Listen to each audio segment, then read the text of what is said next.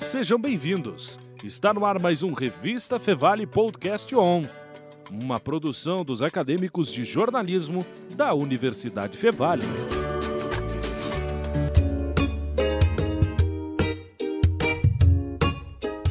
Olá, eu sou o Vinícius Soares. E eu sou a Julia Klein. Nosso tema de hoje é a liberdade de imprensa. No dia 7 de junho de 1977, há exatos 45 anos, aproximadamente 3 mil jornalistas assinaram um manifesto que exigia o fim da censura e a instauração de uma imprensa livre no Brasil. E o Brasil está na posição 110 de 180 países no ranking mundial de liberdade de imprensa feito pela organização Repórteres Sem Fronteiras, que avalia a liberdade dos jornalistas para desempenhar seu papel profissional. Segundo o relatório feito pela Federação Nacional dos Jornalistas, em 2021, houveram cerca de 430 ataques à imprensa. Entre eles, censuras, agressões, descredibilização, ameaças, impedimento ao exercício profissional e até assassinato.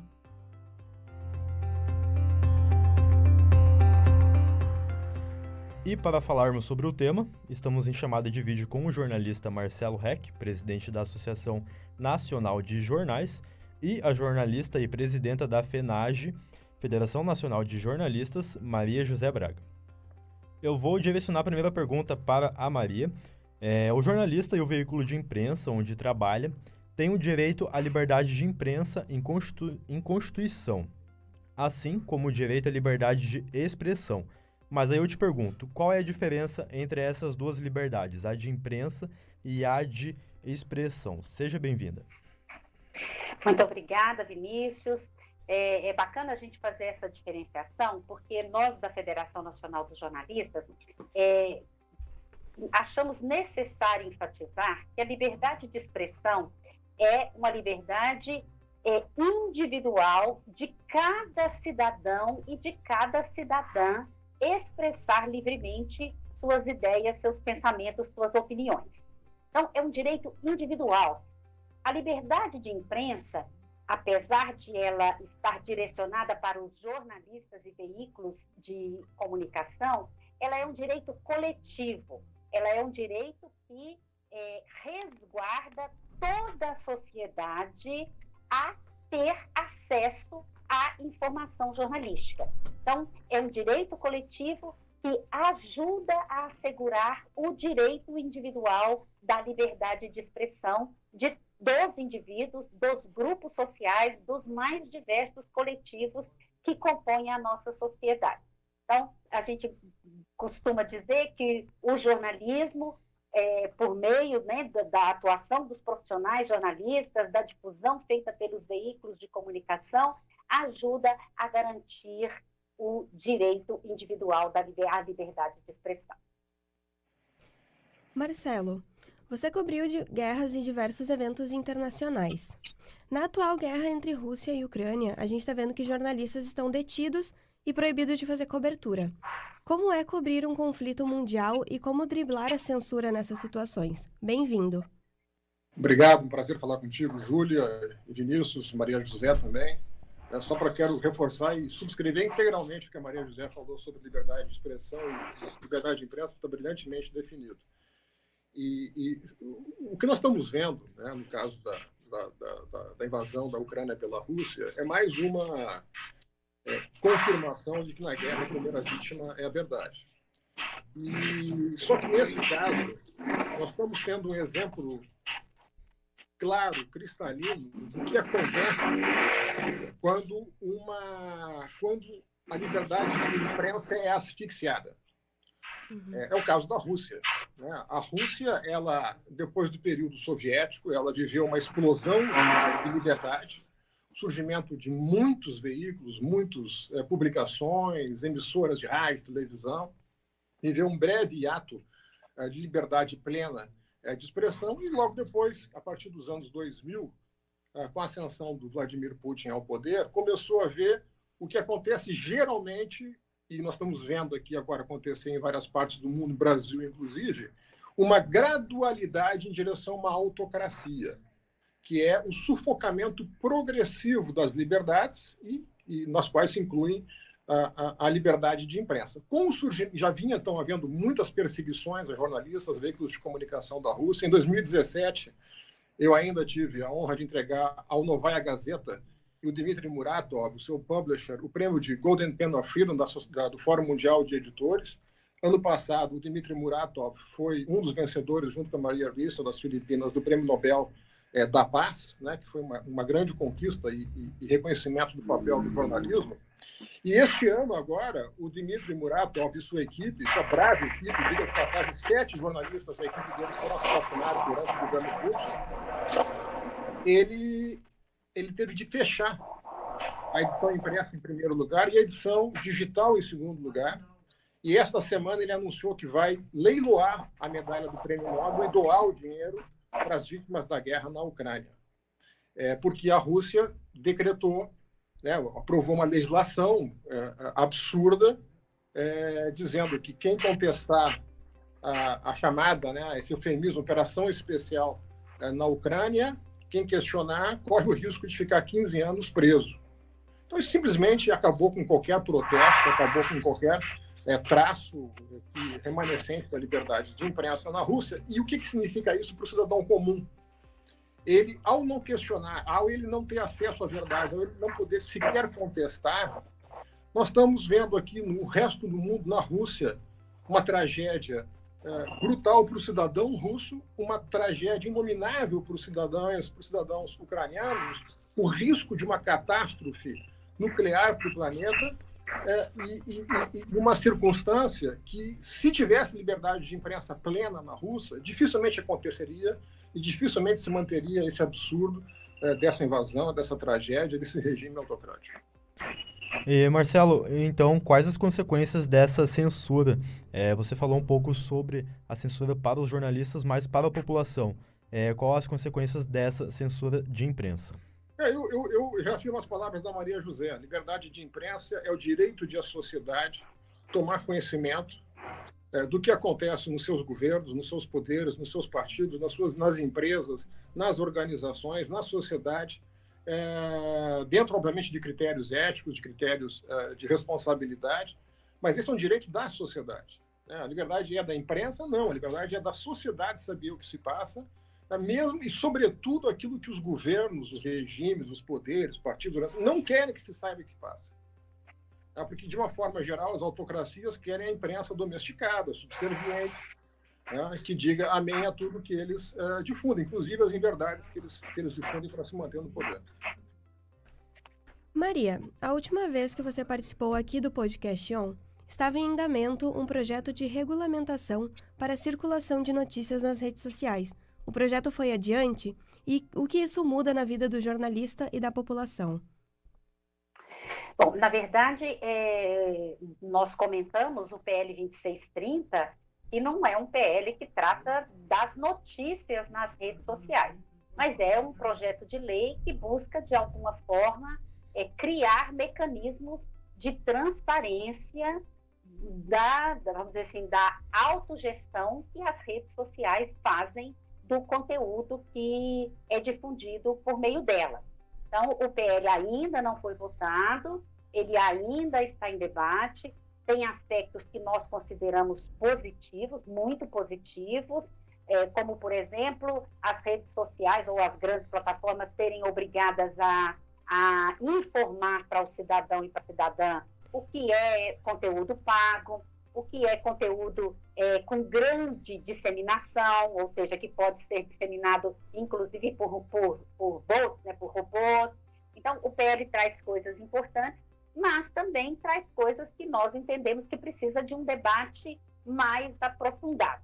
Então, não foi votado, continua é, tramitando na Câmara dos Deputados, e a gente espera que, assim, passar dessa essa é, euforia de querer votar no afogadilho em razão das eleições e haja de fato mais e mais debate que a gente chegue a uma legislação que melhore o, vamos dizer assim, o controle da sociedade sobre as informações que são difundidas, em especial pelas redes sociais, mas que ao mesmo tempo não signifique em absoluto nenhuma forma de censura prévia nem a posteriori e nenhuma forma de cerceamento é, da circulação da informação pelas redes.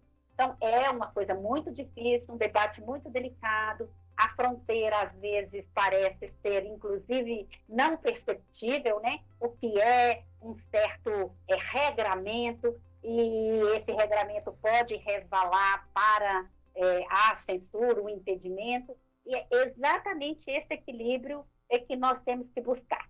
Que haja regramento, mas que esse regramento não signifique cerceamento da liberdade de expressão e da liberdade de, de imprensa. É fácil? Não, não é. Mas é possível. E a gente acredita que a tecnologia ela está muitíssimo avançada. As grandes plataformas podem sim detectar é, disseminação de, de mensagens, é, vamos dizer assim, por meio de, de robôs, que é o que comumente é utilizado para é, prática de disseminação de desinformação.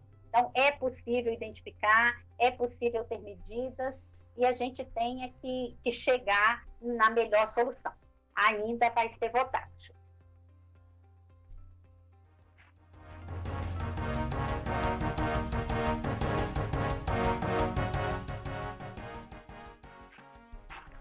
E agora eu vou direcionar a pergunta para o Marcelo. No dia em que estamos gravando esse episódio, 7 de junho de 2022, está em andamento as buscas pelo indigenista Bruno Pereira e o jornalista britânico Don Phillips, que estão desaparecidos, e a suspeita é de que ambos foram alvos de ameaças.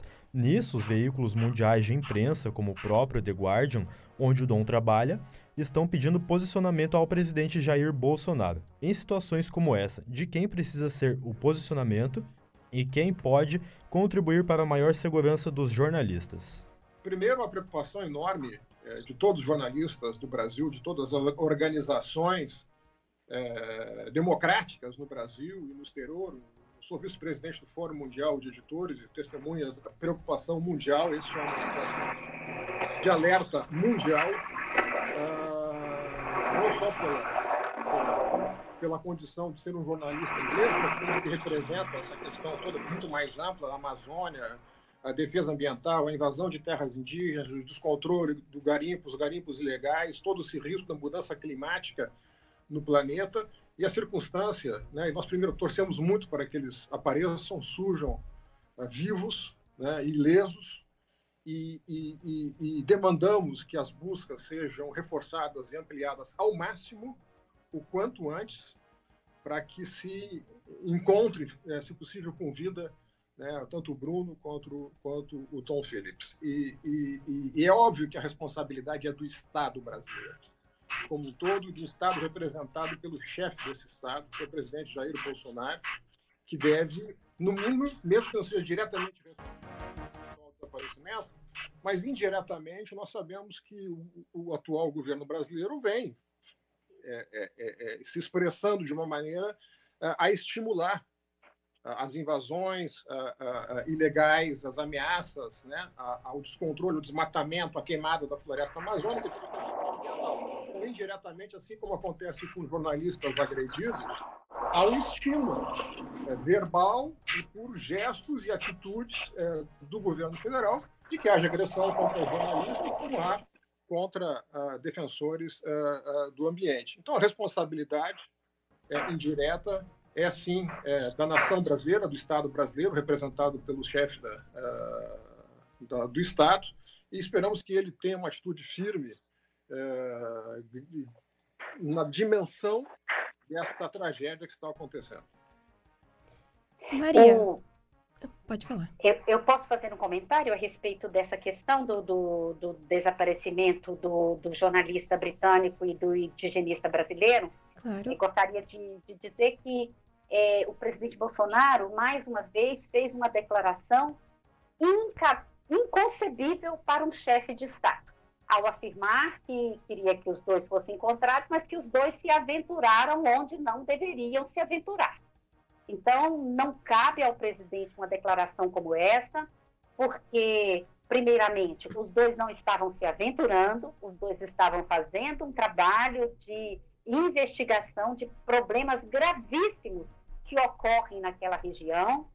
É uma região que há uma absoluta ausência do Estado brasileiro, uma região dominada por criminosos, por traficantes, não só brasileiros, como peruanos e colombianos, e que é, é, demonstra efetivamente que o Estado brasileiro não está, vamos dizer assim, cuidando das suas fronteiras e das suas populações, em especial das populações indígenas que vivem nessas regiões é, de fronteira. Então, reforçando o que o Marcelo disse, é responsabilidade do Estado brasileiro garantir a segurança da população, inclusive da população indígena que está nessas, é, nessas regiões é, remotas e quase que isoladas. É preciso que haja celeridade, o governo não está tomando as medidas necessárias, que seria constituir uma força-tarefa com é, recursos da Marinha, do Exército e da Aeronáutica para que essas buscas efetivamente é, tivessem sucesso e os dois já tivessem sido encontrados. A nossa, a nossa demanda de Federação Nacional dos Jornalistas, em conjunto com a Federação Internacional dos Jornalistas, é exatamente para que essas buscas é, ganhem intensidade, porque cada dia na floresta, obviamente, é, é, um risco a mais e cada dia que passa é, são menores as chances de, de encontrarmos é, os dois com vida. Maria, como a Federação Nacional dos Jornalistas luta a favor da liberdade de imprensa e como nós, estudantes e jornalistas, podemos contribuir com a federação? Bom, essa é uma luta que nós dissemos o tempo todo que ela não é somente dos jornalistas, não é somente dos profissionais da comunicação, não é somente é, das empresas de comunicação a luta pela liberdade de imprensa deve ser uma luta da sociedade, porque essa, essa liberdade beneficia é, toda a sociedade, ela é uma garantia para a sociedade. E envolve aí questões dos próprios poderes constituídos, a questão do judiciário, que precisa estar alerta, atento para, em casos de demanda, garantir, sim, a liberdade de imprensa e garantir prerrogativas dos jornalistas, como é, o direito ao sigilo da fonte, mas o que, o que, que nós fazemos? Bom, primeiramente, nós estamos o tempo todo em contato né, com a categoria da, das mais diversas formas, para dizer que é dever do jornalista, dever, defender a liberdade de imprensa e defender a sua autonomia no exercício profissional. Isso também não é fácil. Nós sabemos que muitas vezes os jornalistas e as jornalistas é, são submetidos a condições de trabalho que não permitem que é, o, o, o, vamos dizer assim, que o objeto de investigação seja plenamente investigado, que não permite as melhores condições para investigação, mas é dever do jornalista lutar também pela sua autonomia profissional. É dever do jornalista e da jornalista denunciar os casos que lhe afetam e também que lhe chegam ao conhecimento de tentativas de cerceamento à liberdade de imprensa. E é nosso dever das entidades representativas dos jornalistas apoiar os jornalistas nessas denúncias, levar as denúncias para a sociedade, fazer com que esse debate é, né, de fato é, chegue para a sociedade e que nós sejamos respaldados para fazermos o nosso trabalho e garantirmos o direito à informação de cada cidadão e de cada cidadã. Como os estudantes podem se incorporar? A maioria dos sindicatos brasileiros tem a chamada pré-sindicalização. E mesmo onde não há pré-sindicalização, o estudante pode participar dos debates que nós promovemos, os estudantes podem acompanhar o trabalho que nós fazemos, sindicatos e FENAGE, por meio das redes sociais, podem interagir e podem contribuir podem diretamente enviar material para os sindicatos ou para a FENAGE. Se souber de algum caso, pode fazer a denúncia e efetivamente pode estar, vamos dizer assim, no debate que travamos dia a dia em defesa da liberdade de imprensa.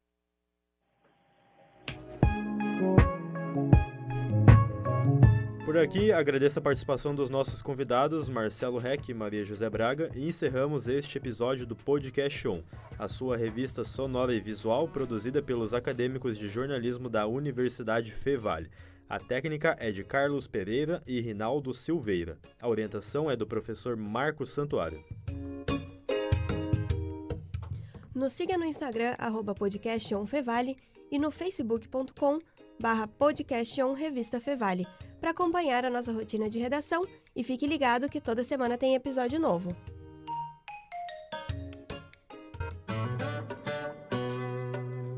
Você ouviu Revista Fevale Podcast On, uma produção dos acadêmicos de jornalismo da Universidade Fevale.